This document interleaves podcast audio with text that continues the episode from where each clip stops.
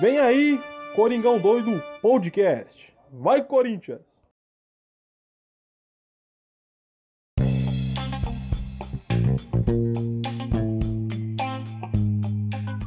Fala, beleza? Tamo de volta para a temporada de 2022, primeiro jogo da temporada e eu não estou sozinho. Uh, trouxe um grande amigo que vocês já conhecem, uh, inclusive o episódio com ele que foi o último episódio do ano, que foi um episódio especial dos melhores jogadores que vimos jogar no Corinthians, foi um dos mais ouvidos em 2021 fiquem surpresos ou não, estou aqui com o grande André Bezerra, que é o administrador e criador da página Fora, é, Fora Silvinho Estagiário, e vamos falar do, da estreia do Coringão aí no Campeonato Paulista contra a Ferroviária, que foi um belo de um 0 a 0 Vou passar a bola para ele, meu grande amigo André. E aí, André, seja bem-vindo novamente e vamos falar desse joguinho aí que é, com gostinho de decepção, né? É, é, tudo bom aí, galera? Otávio, um prazer, re, re, prazer participar novamente aqui do podcast. É, joguinho bem deprimente, sabe? A gente viu um Corinthians muito apático em campo, sem, sem, sem muita joga, sem jogada de filtração ensaiada. O time é teve peças, novidade as peças, né? Lucas Piton titular, Mantuano testado como centroavante é, o Duqueiroz no lugar do Gabriel, que é um cara que. O Gabriel que o Silvinho sempre coloca no time dele, dessa vez ele preferiu o Duqueiroz. E a gente viu peças novas e, e, pensamos, né? Vamos ver como é que esse time vai jogar, se vai realmente jogar bem, esse tempo de treino do Silvinho aí vai fazer valer a pena mesmo. Mas infelizmente é a estreia, né? A gente, a gente fica com o pé atrás assim, porque é estreia, primeiro jogo. A gente não pode muito exigir que o time seja brilhante, não, porque é, que é falta de ritmo, essas coisas tudo mais. A gente, a gente acredita que vai, vai vir uma melhora, uma evolução, mas o que a gente viu né, nessa terça-feira terça aí foi um Corinthians repetido com o que a gente costumava ver no passado, o time, time do treinador Silvinho.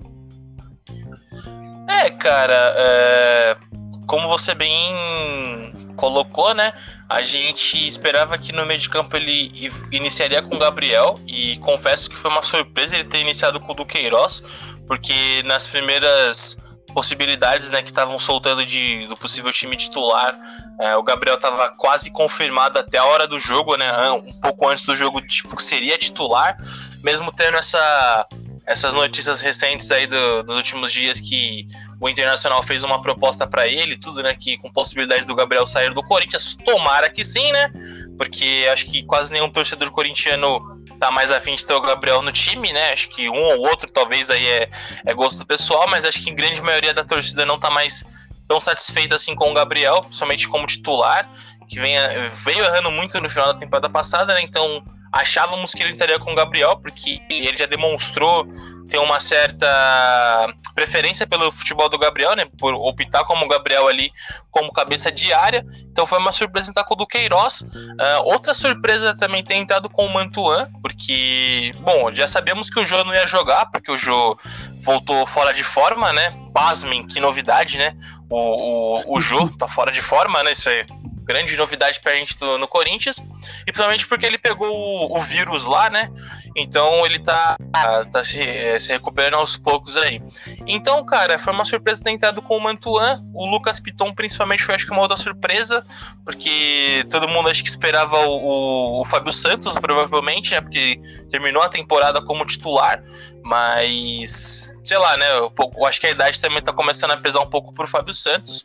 Teve peças uh, interessantes e, infelizmente, como o André propriamente falou, acabou tendo essa opção porque o time uh, que entrou foi um time bom, eu particularmente gostei muito desse time que entrou. É um pouco diferente, né, do que a gente estava acostumado dos últimos times que ele montou no fim da temporada passada, só que com aquele velho defeito de, de abdicar de, de jogar, né? Não propriamente de jogar, né? O Corinthians cria, mantém posse de bola, Uh, faz volume de jogo, mas não é um time que é muito uh, incisivo, né? um time muito cirúrgico. Uh, porque, primeiro, que o tá testando um centroavante novo, né? E fora que, sei lá, parece que o time não treina, falta repertório, não tem uma jogada ensaiada, não tem triangulações, não tem nada muito bem construído.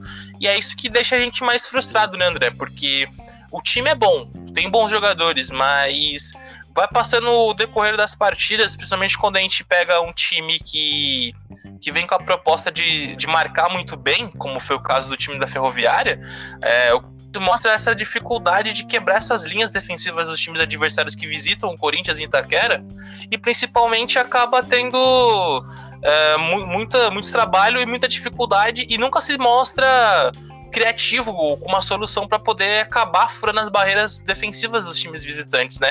Que é algo que o Corinthians enfrentou muito no final do ano passado e no decorrer dessa temporada também vai enfrentar muito isso com times de, de menor expressão, né? Que venham para Itaquera com a filosofia de se defender e conquistar um ponto, né? Exatamente. A Ferroviária não veio se defender de princípio, né? Até os cinco minutos o time da Ferroviária atacava, tinha a posse da bola, Chegou a levar uns perigos aí no gol do Cássio. Porém, no segundo tempo, eles já meio que conformado que podia sair com um empate, aí, aí sim eles se retrancaram, assim, ficaram atrás da linha da bola e o Corinthians se viu com dificuldade de furar as linhas, né? Muito toque pro lado, pouca objetividade. O cara que mais estava tentando é, entortar a marcação era o William no primeiro tempo, estava tentando se desvencilhar da, da marcação. O Renato Augusto que brincou de jogar a bola no primeiro tempo, era cada passe bonito, uns, um três dedos que ele meteu no Willian ali no começo do jogo, cara, nojento, maneira de dizer, né? Três dedos nojento Sim. do Renato Augusto. de cara, qualidade, tá é. E ganhou o prêmio, né? Melhor jogador do, da partida, o prêmio do Paulistão na, na, no, no Sport TV, Globo, não sei. Premiaram o Renato Augusto na com, com é, na verdade acho que é da federação. Agora a federação tá com essa parada aí de eleger o melhor jogador em campo. Então a federação elegeu o Renato Augusto melhor em campo. Concordo, foi um cara que buscou, criou, né? E tanto que assim, a primeira grande oportunidade mais clara de gol foi do Renato Augusto no, aos 35, 36 do, do, do, primeiro tempo, né? Que foi uma baita de uma defesa do goleiro do, da Ferroviária. Que, cara, eu acho que dificilmente esse goleiro faz uma defesa tão bonita dessa de novo na carreira dele, porque é impressionante, né? Como eu estava comentando na sua live ontem, é, dos memes que, que a gente estava falando, que os caras vêm jogar em Itaquera, os goleiros do time adversário viram o Neuer, tá ligado? Vira o Oliver Kahn, vira grandes goleiros aí e cata até pensamento, né, mano? Exatamente, é. O, o goleiro era o, era o Saulo, né? Aquele goleiro que tava é. no 7x1 do Corinthians em cima do Santos, hein? Eu nem. Eu, eu, eu, Caramba, tipo, nem que era ele. Era.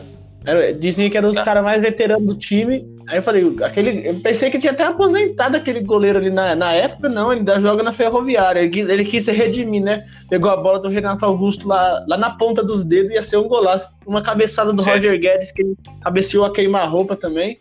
Mas, né? É, uma do. Uma, uma também do, do Mantuan, né? Foi quem não defendeu, não. O Mantuan cabeçou por cima.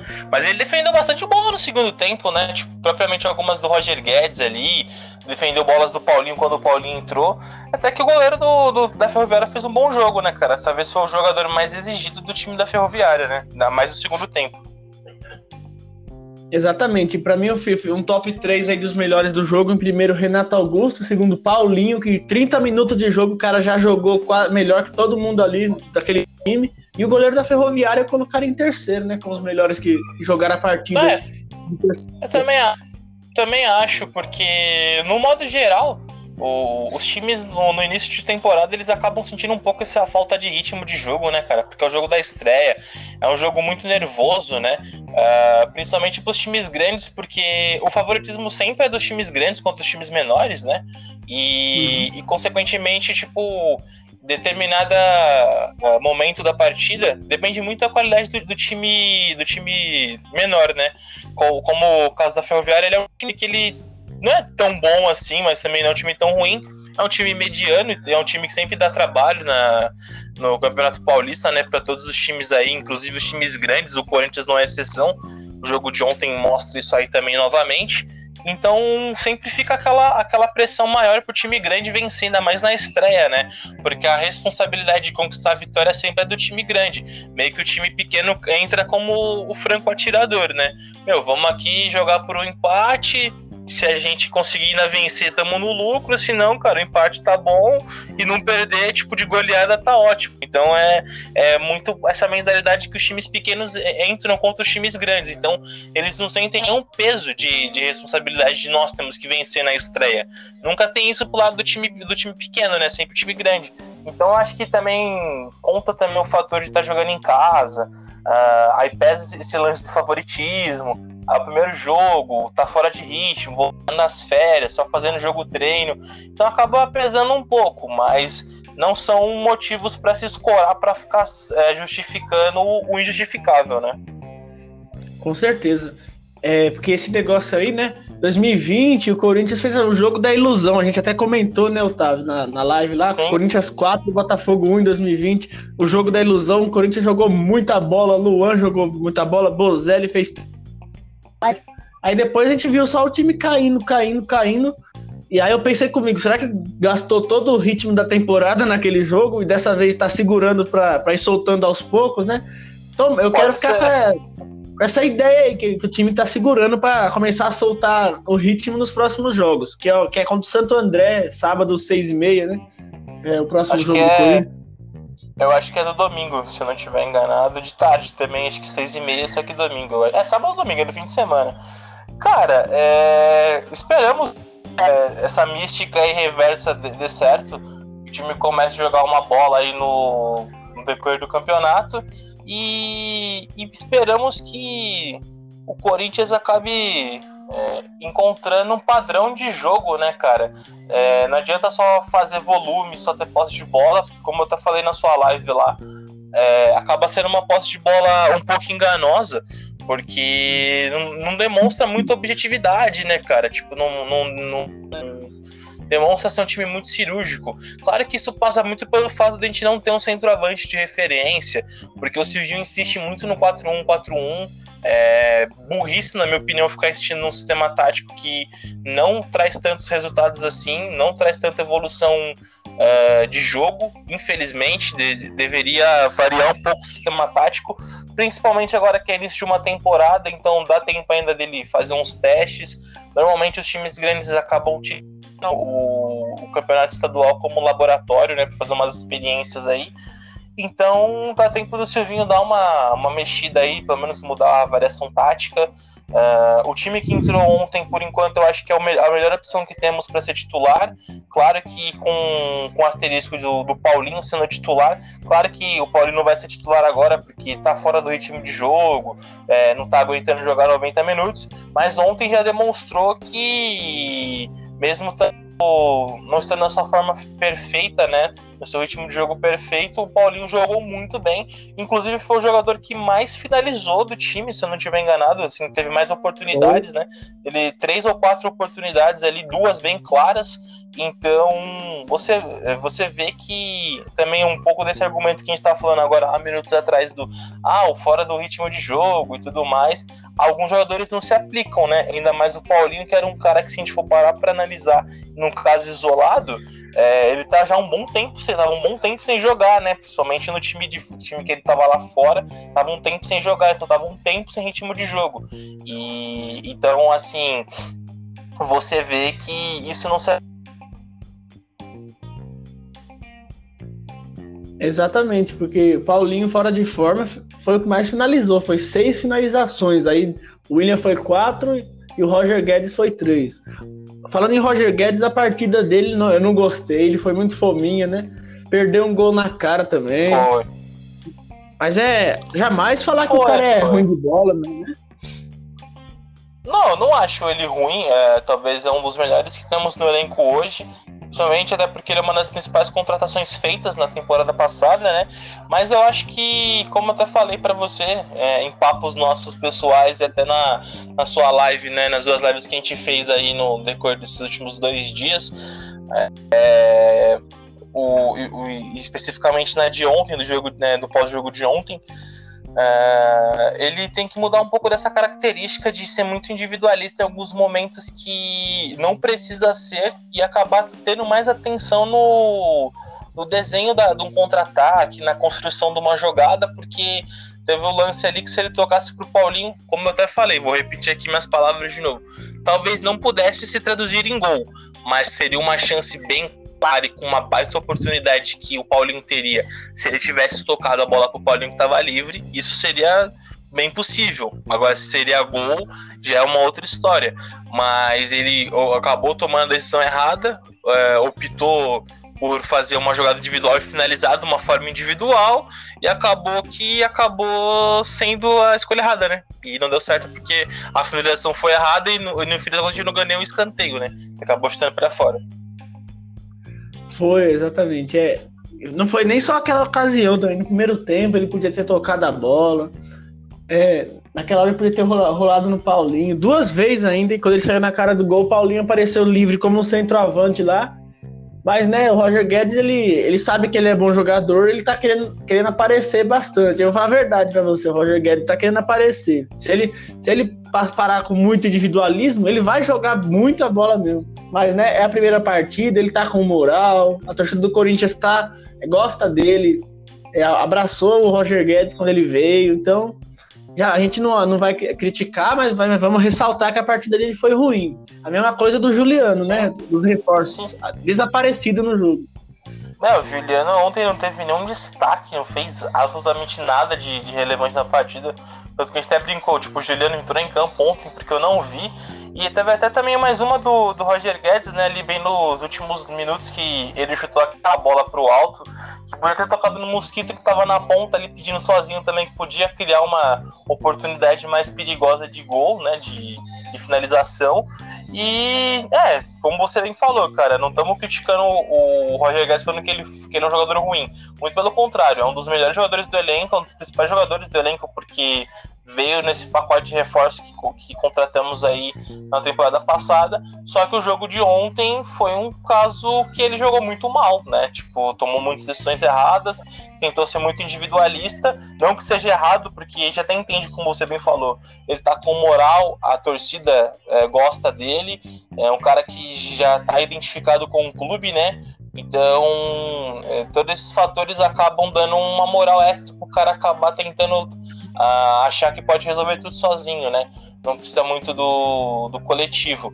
Mas eu também concordo com essa sua opinião, que se ele acaba parando um pouco com isso de ser muito em momentos que não, não tem que ser e prestar mais atenção na, na criação de jogadas, até construções de contra-ataques, é, além dele estar tá servindo muitos, servindo os companheiros e, e, tendo ajuda coletiva, isso cresce o futebol dele e ele pode uh, vir a jogar muito mais, né? Então acho que é, acho que o ponto principal que o Roger Guedes tem que evoluir. E sobre o Juliano, né, cara? Ele é um baita jogador, também não tem muito o que falar dele. Só que tem muitas partidas, como o caso de ontem, que ele acaba sendo meio que, sei lá, sumido, né? Não, não tem muito é, grande destaque não, não dá nenhuma assistência, não se apresenta muito. Tem jogos que de fato ele passa batido, Juliano, né? Isso é muito louco, né? Porque é um jogador que tem muita, muita qualidade, né? Ah, sim, sim. É... O caso do Juliano é, é o que eu sempre penso assim, que eu fico batendo na tecla. Como é que vai ser o meio-campo do Corinthians, né? Que, que três ref... contratações foi três grandes meio-campistas, Paulinho e Juliano. Aí eu, eu digo assim, é, o Corinthians talvez tenha que jogar com um de marcação. É o Xavier, qualquer um desses. Aí será que o Silvinho vai colocar, enquanto caso ele não tenha gostado do Mantua como centroavante, dois, dois volantes, é, do Queiroz e Paulinho, dois meias, Juliano e Renato, e dois atacantes, Roger Guedes e William, com o Paulinho indo para frente com o Corinthians no ataque, ou ele vai tirar o Juliano para colocar o do Queiroz, Paulinho e Renato Augusto. Aí o ataque continuaria com Roger Guedes, o William Mantuan, ou talvez ele queira, né, colocar Jô de novo. É uma coisa que eu penso bastante assim. E você, Otávio, o que, que você acha? Vai ser, como é que vai ser o meio campo do Corinthians? Cara, isso é uma dúvida muito boa, até porque assim, se a gente for parar pra pensar que ano passado a gente tava tendo uma baita dor de cabeça com o elenco pé de rato que a gente tinha, né, cara? Nosso meio de campo era Ramiro, cara, era Arauz, né?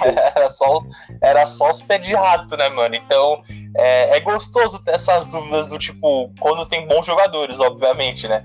Quem será que vai ser os, os jogadores que vão compor o meio campo do Corinthians? Cara, me agrada, me agrada a ideia do da primeira suposição que você fez de se ele entrar com dois volantes de marcação, é, assim, dois volantes, né, seria bom do Queiroz e o Paulinho, né? Colocar dois é, jogadores de criação, o Juliano e o, e o, Renato Augusto, e entrar com dois, dois atacantes, o Juliano e o. Oh, perdão, o Roger Guedes e o, e o William. Ou ele trocar, né? Tirar o Juliano e colocar o Mantuan, ou no caso, se não for o Mantuan, se a gente de fato contratar um centroavante, colocar um centroavante lá. Ambas as opções que você, você é, fez como suposição são boas escolhas, cara. Isso ainda é, vale a gente ressaltar que tem um cantilho também, né? Então imagina o cantilho também sendo uma opção aí. É uh, verdade, como, como, como primeiro volante também junto com o Paulinho ali, por mais que o o Cantilho não é um volante que marca tão bem, né? Não é muitas das, das características dele, mas seria também uma opção aí bacana ter o, utilizar o Cantilho também. Então tem, tem bastante opção aí, né, cara? Tipo, meio de campo do Corinthians para criação, opções boas é o que não falta, né, cara? Como eu falei, se a gente para pra pensar, um ano atrás a gente tava com um bando de tiriça ali, um bando de pé de rato tava no elenco lá. Hoje tem várias opções e boas ainda é uma dor de cabeça bem, bem, bem maravilhosa, digamos assim, né? Porque opção boa e, e, e, qualidade é o que não falta. Então, assim, acho que qualquer dessas duas opções aí são, são opções muito boas, cara, porque são bons jogadores e principalmente o, o fator de ter o Paulinho, que é um cara que tem muito essa essa facilidade de transitar, né, entre o meio de campo, entre o, entre o setor ofensivo que chega e finaliza muito bem, né? Tanto que ele fez muitos gols assim no, no Corinthians, né? Não só no Corinthians, na carreira dele como um todo, né? Sendo esse elemento surpresa, sendo um elemento participativo em construção de jogada e poder ofensivo. Então, cara, é. Independente de qualquer, qualquer opção que seja montada, tendo o Paulinho como titular, cara, isso já é, melhora uns, uns mil por cento. Porque é um cara que faz um diferencial assim absurdo. Exatamente, Paulinho, ele é aquele cara que acha espaço na área, ele, ele parece um centroavante, ele é o típico de um falso 9. A gente viu, é. né? O correu nas pontas, correu nas pontas, aí o Paulinho avançava, parecia um centroavante. Ele não é centroavante fixo, obviamente, mas ele pode ser aquele cara, como eu digo lá, 4-2-2-2, do Queiroz, Paulinho, Juliano, Renato Augusto, William Roger Guedes. Aí Aí quando o Corinthians estiver no ataque com, as, com os pontas, aí o meio campo viraria do Queiroz, Renato e Juliano. Aí Paulinho avançava. Cruzamento na área, o Paulinho descia ali e concluía. É, é, uma, é o que eu faria com esse time, né? Mas o Silvinho, ele, ele, não, ele não muda, né, cara? A gente sabe que ele só quer jogar 4-3-3, só centroavante e as paradas. 4-4-1, né? Só no, é. no 4-3-3, 4-1-4-1, é que ele insiste demais, cara. Ele é um cara que ele bate muito cabeça, ele é muito teimoso. Inclusive, antes de começar a tá fazendo esse podcast aqui, eu tô até batendo um papo sobre esse lance da teimosia do Silvinho com um amigo meu, cara, que ele falou, é, o Silvinho, ele é um... Inclusive, tecnicamente falando, esse amigo meu, ele é um... Não é bem defensor do Silvinho, mas ele é um cara que tá ali em cima do muro. Aprova algumas hum. coisas e desaprova outras, como grande parte da torcida. Uh, então a gente está é, entrando nesse ponto específico da, da característica de trabalho do, do, nosso grande estagiário Silvinho, é, da teimosia, cara, porque ele é um cara que teima muito nas suas convicções e acho que o único lado positivo, né? teimosia do Silvinho, e olha que eu, é raro eu, eu fazer uma, um elogio ao Silvinho, e ainda mais ainda sendo gravado isso aqui, né? Olha a vergonha que eu tô passando, mas fazer o quê? É, acho que a única coisa positiva na teimosia do Silvinho é o, é o lance de não ter ninguém de cadeira cativa, né, cara? Isso é bom, porque os jogadores que estão não estão jogando bem, ele vai lá, tira, e o bom é que ele testa sempre peças, né? Vai testando jogadores aqui ali, isso é bom não fica 100% em alguma. Depende muito das posições e o jogador especificamente, né? Não morre 100% abraçado com todos os jogadores que ele acredita serem os melhores para jogar. É, esses são o Gabriel e o Jô, né? Que é um cara, são caras que ele vai morrer abraçado no Corinthians. Isso aí é inegável. É, caso o Gabriel não, não, não vá embora e, e, caso o Jô também não seja mandado embora do Corinthians, né? Quando o for técnico do Corinthians. Então, pelo menos algum, alguns setores ele enxerga essas deficiências e, e, esses erros que esses jogadores acabam cometendo quando tem oportunidade não, e acabam não correspondendo ao a ideia de jogo que ele tenta, tenta montar e é um cara que não, não deixa elenco de cadeira cativa. Isso é bom porque o elenco sempre vai tentando, vai tendo rodagem e faz os jogadores te, tentarem buscar mais, né, se aprimorarem mais.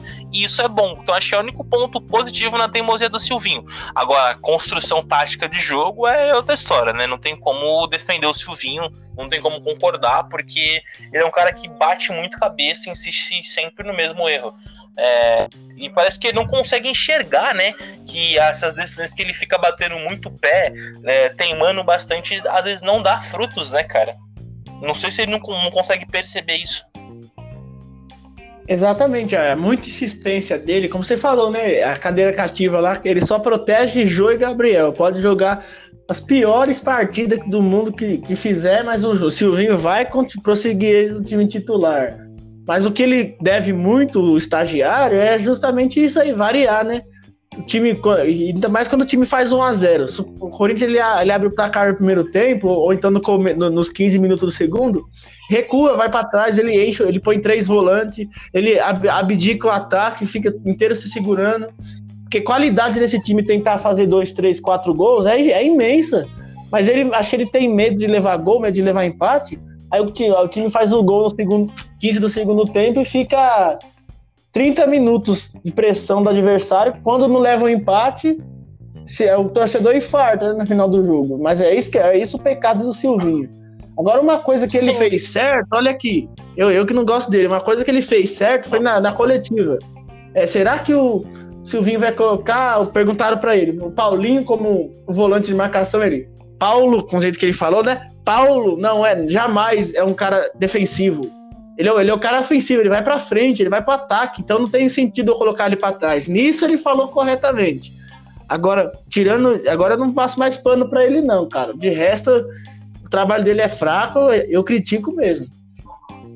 Ó, que milagre! Quem diria a gente ouviria o administrador e criador da página Fora Silvinho Estagiário fazer uma, um elogio ao Silvinho. Cara, ainda bem que está registrado, ainda bem que está registrado e vai ao ar, hein? Momento Isso vai ao ar.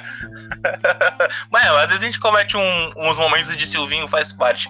É, cara, é, ele tem essa, essa consciência, né, aparentemente, que o Paulinho não é um jogador defensivo e nunca foi um jogador defensivo, né? Sempre foi um jogador com características ofensivas e não é toa que é um volante que faz muitos gols, né, cara? Sempre fez muitos gols na carreira.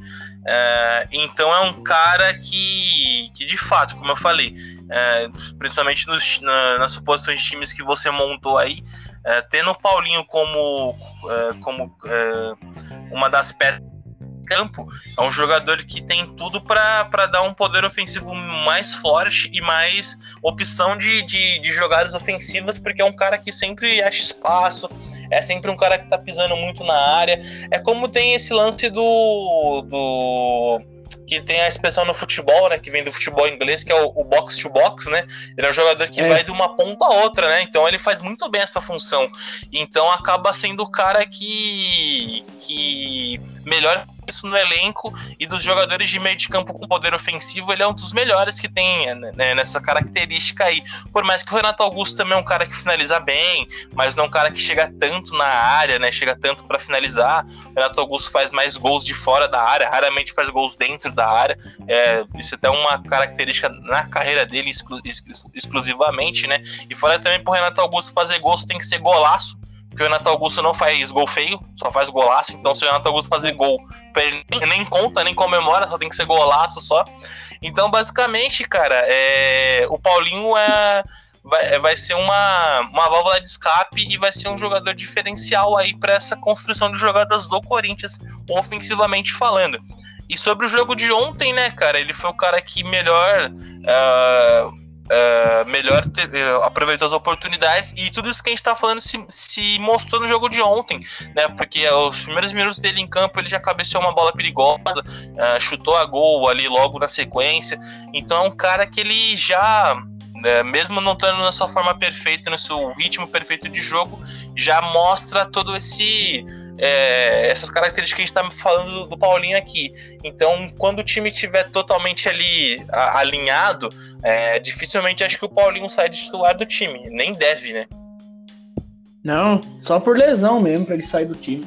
Agora eu É, vou olha. destacar aqui, ó, Suspensão, Ah. alguma. Né? vou destacar aqui a característica de cada um dos meio-campistas do Corinthians.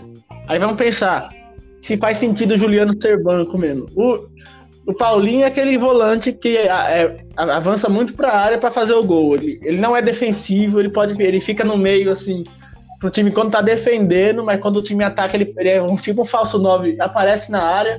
O Renato é aquele cara de, de sobra, de, de passe, visão de jogo. Ele tá, ele tá lá fora da área, quando a bola é rebatida, ele pode bater pro gol, de- ou então.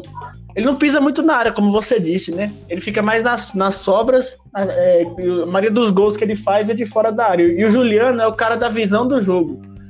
É, ele tem, teve importância? Muito. E é, tanto que quando ele estreou no Corinthians contra o Santos, a gente viu que a cara do meio-campo do Corinthians já era outra, já. Então, dos três aí, é mais viável mesmo que o Juliano seja banco pro Paulinho, né? Vou, vou falar a verdade.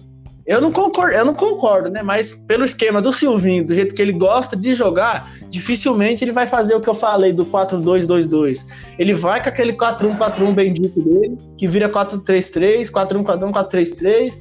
É, são dois esquemas táticos, assim, é, é, aparenta ser, mas é quando o time defe, é, quando o time coloca três volantes em, no meio campo, é, quando eles são equilibrados tudo mais para defender, mas quando ataca é 4-1-4-1, porque um vai ficar, na- vai ficar mais para trás protegendo.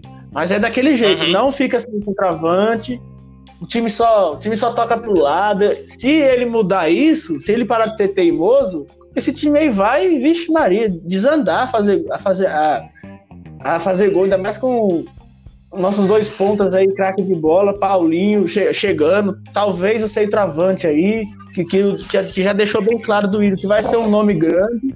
Vamos ver, né? Se o time vai parar tomara. É, tomara, né, cara? E que venha logo esse centroavante aí, né, meu? Porque. Jô não dá. particularmente, eu não. Não, o Jô não dá. Eu tava até falando isso com um amigo meu na conversa sobre a teimosia do Silvinho, cara. É, o Jô não dá também, porque eu não acredito mais no Jô, cara. Não, não tem como.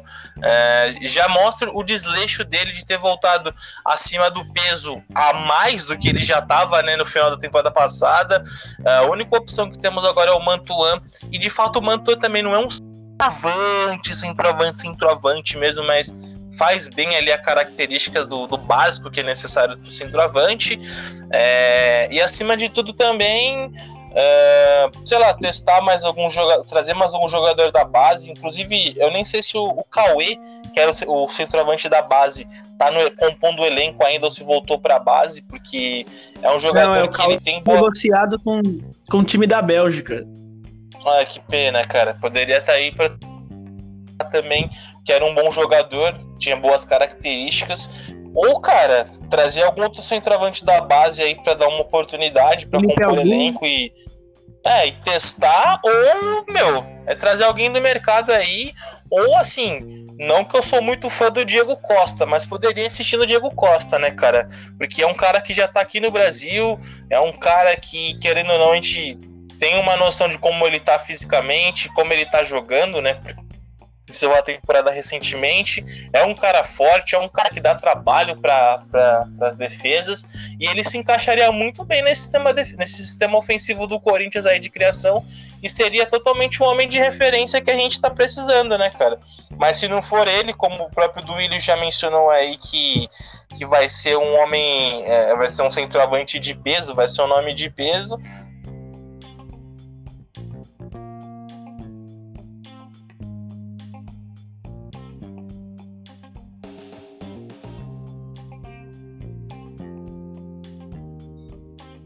Que a gente tem é a Libertadores, então se não trazer um centroavante de peso, é, fica difícil, né? Porque ficar dependendo do jogo não dá mais, né? Isso aí. Bom, a gente dá seguimento aqui ao nosso raciocínio, Tico. Como a gente tá falando que o Jô não tem mais como acreditar nele. Eu acredito que o André também tem o mesmo pensamento, né, André? Então, assim, em relação a uh, sistema do Silvinho, se ele continuar persistindo, tem que trazer de fato um centroavante, né? E como você bem colocou, o Duílio disse que vai trazer o nome de peso, mas vamos ver, né? Porque os, os primeiros nomes de peso que o Corinthians foi em busca do mercado, nada se concretizou até o momento, né? É, Cavani, Soares, Diego Costa, Arthur Cabral. É, Cavani e Soares era quase inviável mesmo, pelo que tem mercado na Europa ainda não ia querer largar os times atuais dele. O Arthur Cabral, é, o valor dele de mercado é muito alto, o contrato dele também ainda não acabou lá no, lá no, lá no Basel, e o Diego Costa eu não sei porque é o motivo que descartou. Eu, eu não sou a favor do Diego Costa, mas eu ressalto aqui que entre Diego Costa e Jô, eu preferia mil vezes Diego Costa, né? Mesmo que ele seja um cara que só vive lesionado, é um cara dizem que estraga ambiente e tudo mais. Não é bom os comentários sobre o Diego Costa. É, eu, eu, se eu fosse o do investiria em, em vez de pagar, vamos supor, 2 milhões ou 1 milhão e 500 praticamente em um centroavante, por mim pagava é, vamos supor, 600 mil no lateral esquerdo de peso e 600 mil no lateral esquerdo, no, no centroavante, assim, os dois jovens, o centroavante jovem promissor, né? Ou então, um seguidor aqui da minha página, Fora Silvinho, ele me deu uma sugestão assim que eu concordei demais com ele. Já que a Taunsa quer, quer bancar demais, quer gastar, por que, que não paga a multa rescisória do, do, do Pedro no Flamengo, né? Você não concorda com isso? Cara, seria uma, uma opção boa, até porque quando começou no final do ano passado ali, né, essas primeiras buscas de mercado, até antes de terem confirmado a contratação do, do Paulinho, né, uh, primeiro assunto em pauta do mercado do Corinthians da busca seria, era um centroavante, né? E começou a ter umas especulações que o Corinthians iria atrás do Pedro do Flamengo. E, cara, é, eu acho que seria uma opção muito boa, porque ele é jovem, é um centroavante que tem características de centroavante mais antigos, né? Como o, o Jô, né? Que é um centroavante, centroavante mesmo, né? Então, é jovem, é um cara que faz muitos gols e tem pouco espaço no time do Flamengo, né, cara? Porque dificilmente acho que ele vai acabar conquistando a vaga de titular no Flamengo, tirando o espaço do Gabigol. Eu acho que isso nunca vai acontecer, a não ser que o Gabigol se lesione ou algo mais assim, né, nesse, nesse nível. Então, acho difícil. E as poucas vezes que o Pedro foi acionado como titular no Flamengo, ele foi um cara que deu conta do recado, né? E é um dos centroavantes, assim, uh, com características mais básicas de centroavante mesmo, desses jovens centroavantes que, que é o melhor que tem no Brasil, assim, né? Um dos melhores. Então acho que seria uma opção viável, cara. Ainda mais se o Corinthians tem dinheiro e tá com uma, uma patrocinadora forte que quer bancar muita coisa, eu acho que seria viável pagar a multa do Pedro, trazer o Pedro pro Corinthians e, cara, seria um jogador que cairia muito bem. Ou até mesmo como até falaram pra gente lá no, na live também, né, do lance do do Yuri Alberto, por mais que eu acho que o Yuri Alberto não seria um titular absoluto, né? Seria um jogador ali que seria um bom centroavante substituto, um centroavante para compor elenco, né? É caso, caso o Corinthians trouxesse um mais de nome, né? Realmente. Mas eu acho que hoje Yuri Alberto seria titular, né? Porque Joey Mantuan, ele, ele não, o, é... o Yuri Alberto bancaria. Mas o Yuri não, Alberto sim, já foi é... negociado com o Zenit. É, então esquece, né? Se não, é. não, não, não é, seria uma boa opção, mas não, não tá disponível no mercado. Mas essa, essa suposição do Pedro seria boa, cara, porque é um jogador que a gente conhece, conhece bem o futebol brasileiro e, acima de tudo, é um jogador jovem, tem muito ainda a desenvolver e também não seria um salário tão caro, né? Ainda mais que o dinheiro agora, aparentemente, pro Corinthians não é tão problema assim ter uma, uma patrocinadora de peso, né? Exatamente, é. O Corinthians segue né, com os problemas de dívida, mas o patro, a patrocinadora aí já paga é, parte do salário do William, foi o do William falou, e o salário do Paulinho é, é pago todo pela Taunsa. Já que eles querem centroavante, a sugestão foi ótima, né? Paga a multa do Pedro, o Corinthians acerta uns, uns 700, 800 mil pro Pedro de salário. Com certeza, creio eu que o Pedro aceitaria. Mas seria uma boa, cara. Até porque eu acho que assim, jogador nenhum gosta de ficar no banco, né? Então seria uma opção dele para ele ser titular absoluto de um grande clube, né? Então seria, seria uma boa opção pro Pedro também, cara. E, e um, um baita negócio pra gente.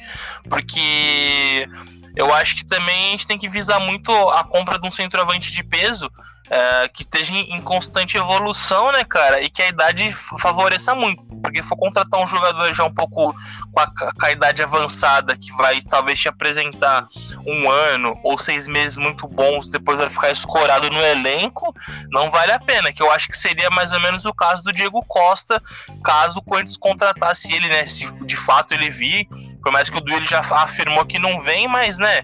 Como, como tem aquele ditado, né? Enquanto a fumaça, há fogo, né?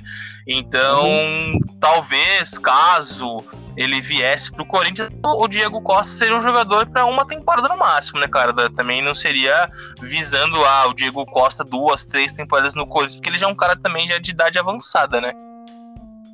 Exatamente. Eu, eu achei certo o descarte dele. Ah, se, ele, se o Diego Costa foi descartado, tudo bem. Que traga um mais jovem, promissor, tudo mais.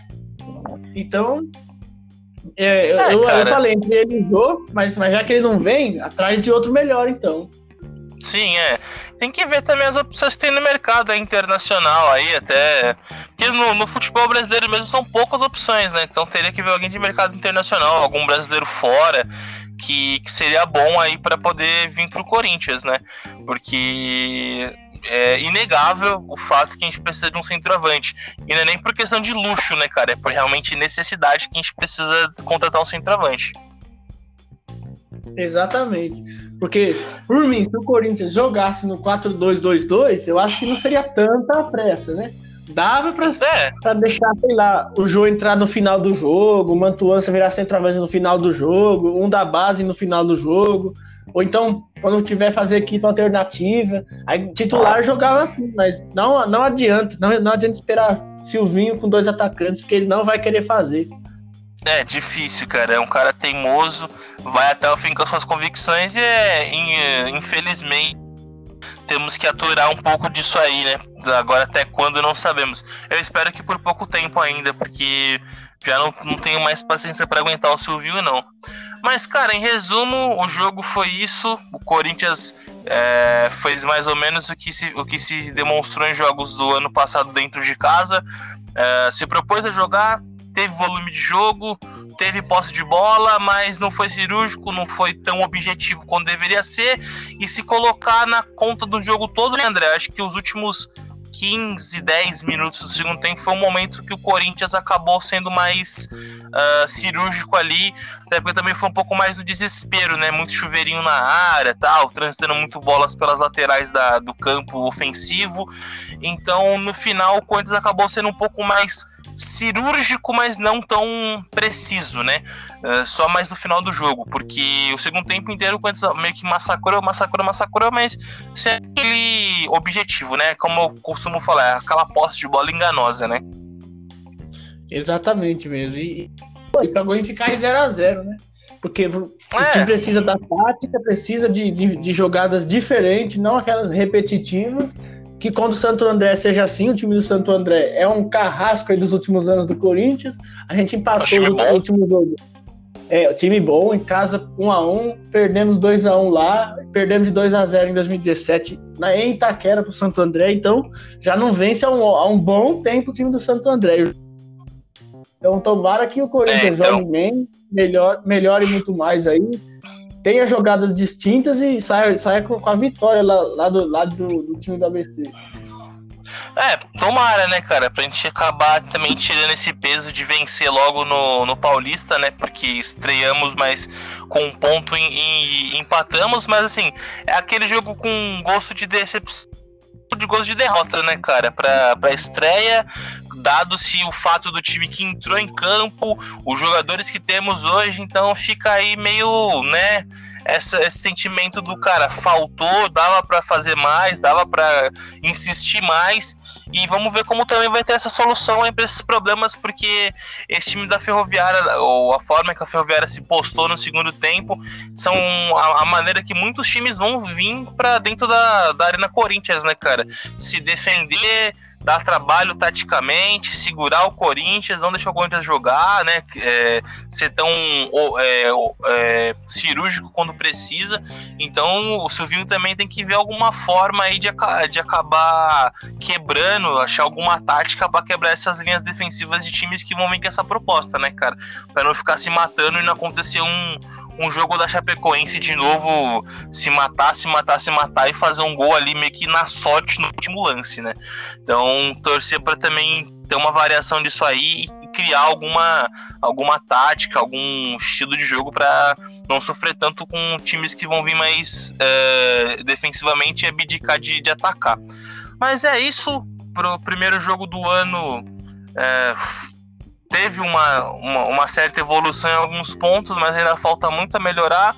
Com, tomara que futuramente é, não tenhamos mais o Silvinho como técnico e, né, ou que se ele permanecer, que ele de fato melhore e mude muitas convicções dele e esteja mais aberto a evoluir o time. Esperamos que sim, né, cara? E é basicamente isso. É, eu quero agradecer você, André, por estar tá participando aqui com a gente de novo. É, seu primeiro pós-jogo com a gente aqui, né, no, no Coringão Doido. Eu quero agradecer também o, o, o convite que você me fez lá na, nas suas lives. Lá foi um, uma, uma honra imensa para mim ter participado, ter falado um pouco de Corinthians lá num pré-jogo, ter feito um pós-jogo. Agradeço mesmo. Como eu já te falei na, da outra vez, e como sempre falo, sucesso para sua página, cada, cada vez cresça mais seu trabalho, que você tenha mais reconhecimento aí.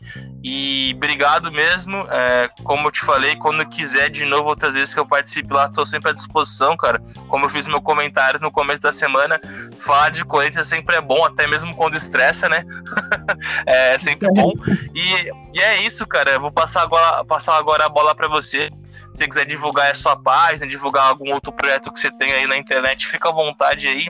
E obrigado por estar participando com a gente, tá dando suas opiniões aí. E sempre aquele, aquele aquela ressalva, como eu sempre falo, quiser voltar mais vezes aí, as portas estão abertas, cara. Ah, sim, sim. Agradecer também, Otávio, por você me chamar mais uma vez aqui para participar. Primeiro jogo da temporada, tudo. E também pretendo trazer você bem mais vezes no, nas lives, nas lives lá da página do Instagram. Né? Pré-jogo agora. Tô pensando eu fazer em todos os jogos, né? Não sei se vai ser possível em todos os jogos. Mas é, eu sempre faço ou assistindo ao vivo, quando passa na TV aberta, você sabe, né? Pobre, pobre não tem TV Pobre como eu não tem TV paga ainda não. então eu faço ah, na TV o... Mas tem, as, tem os piratation na internet aí, mano. Claro, é, sempre, sempre tem um jeito. Eu, posso eu só não faço ao vivo porque, né? Atra... É muito atrasado. Ah, eu já, já vi os lances e eu ainda vou ver ainda. É, não, é, eu, eu acho que não tem o que fazer não quando o jogo é, não é transmitido TV aberta. Então, é isso daí, né? Eu, a página Fora Civil Estagiário é uma página do Corinthians de humor, de lives tudo mais, opinião da galera, que é de, com a intenção de interagir com todo mundo, ouvir, ouvir os lados de todo mundo. E também, né, protestar, né, contra, contra o Silvinho, que ninguém merece, cara.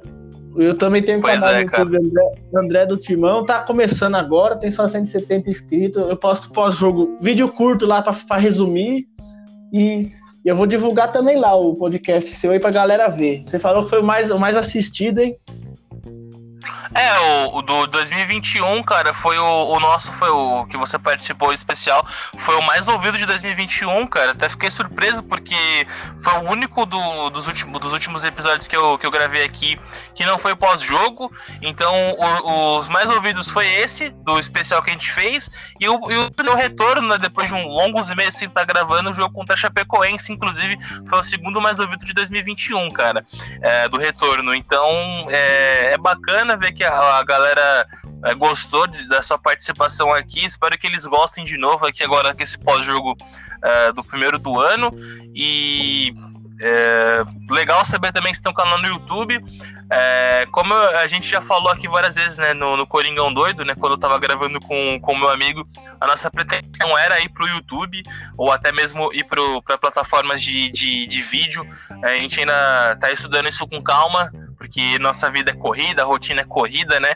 Então, quem sabe futuramente o Coringão Doido tenha, tenha canal aí no YouTube também, alguma coisa do tipo. Mas por enquanto a gente vai ficar aqui só no podcast mesmo, dando as opiniões nossas aqui.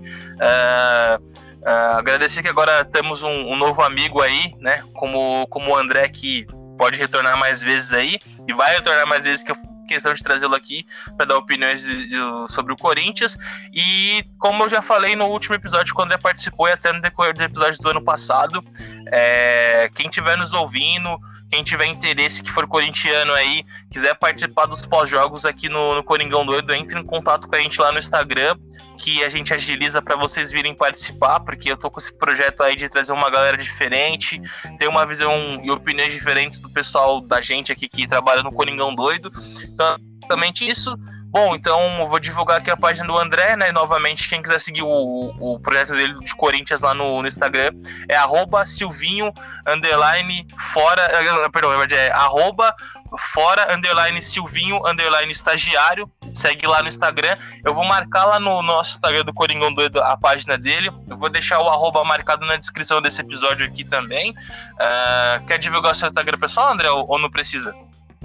Não, não precisa não. É para achar a página, você pode até pesquisar pelo meu nome. Eu coloquei André Bezerra lá, aparece a página automaticamente.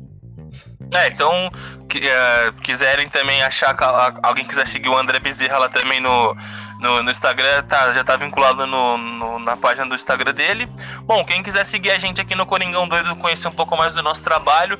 É, no começo a gente postava memes também, era uma página um pouco com a, com a, com a vibe da, da página do André. Só que a gente foi migrar pro lado do podcast, então a gente só posta lá o link dos episódios, as capas dos episódios. Então, quiser seguir a gente no Instagram lá, arroba coringão.doido. Segue lá, vai estar tá esse episódio é, marcado o perfil do, da página do André. Vai estar tá o link direcionado para o Spotify e para as plataformas de áudio que vocês poderiam ouvir esse episódio.